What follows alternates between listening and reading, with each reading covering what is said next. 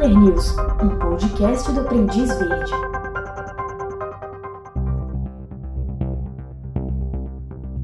Um brasileiro preso em Barcelona pode ser um serial killer.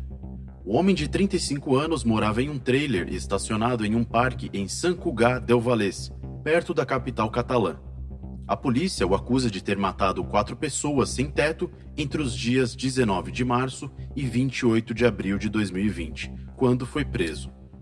Segundo o chefe da polícia catalã, o assassino agia com violência excessiva e gratuita e atacava as vítimas com objetos contundentes que encontrava na área, deferindo golpes na região da cabeça.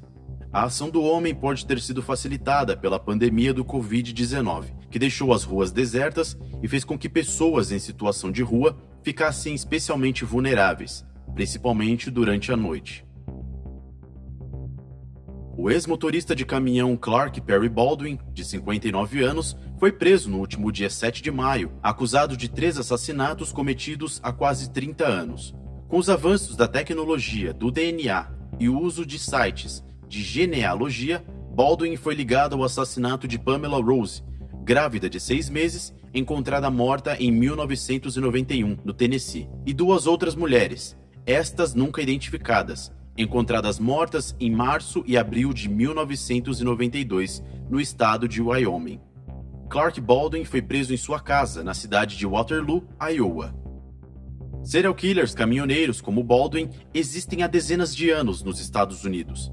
Eles começaram a chamar a atenção das autoridades em 2004, quando um analista de crimes do FBI identificou um padrão nos assassinatos de mulheres encontradas mortas ao longo do corredor da autoestrada Interstate 40, que corta os estados de Oklahoma, Texas, Arkansas e Mississippi.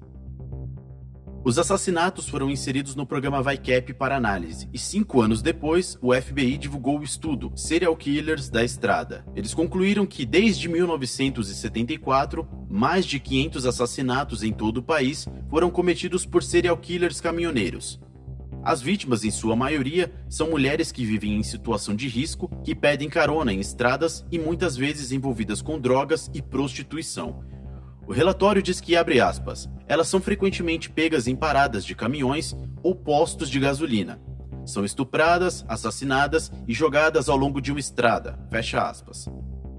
O FBI contabilizou cerca de 300 serial killers de estradas ativos nos Estados Unidos. Em 2010, estatísticas do FBI mostravam que o estado do Texas liderava o número de assassinatos em série não solucionados em estradas. Um dos mais conhecidos é Robert Ben Rhodes, que durante 15 anos torturou e assassinou dezenas de mulheres que pegava em estradas. Já Clark Perry Baldwin estava aposentado. Ele pode ter enganado mulheres e autoridades durante décadas, mas não conseguiu enganar o avanço da ciência. Meu nome é Fábio Pereira para o OV Killer News.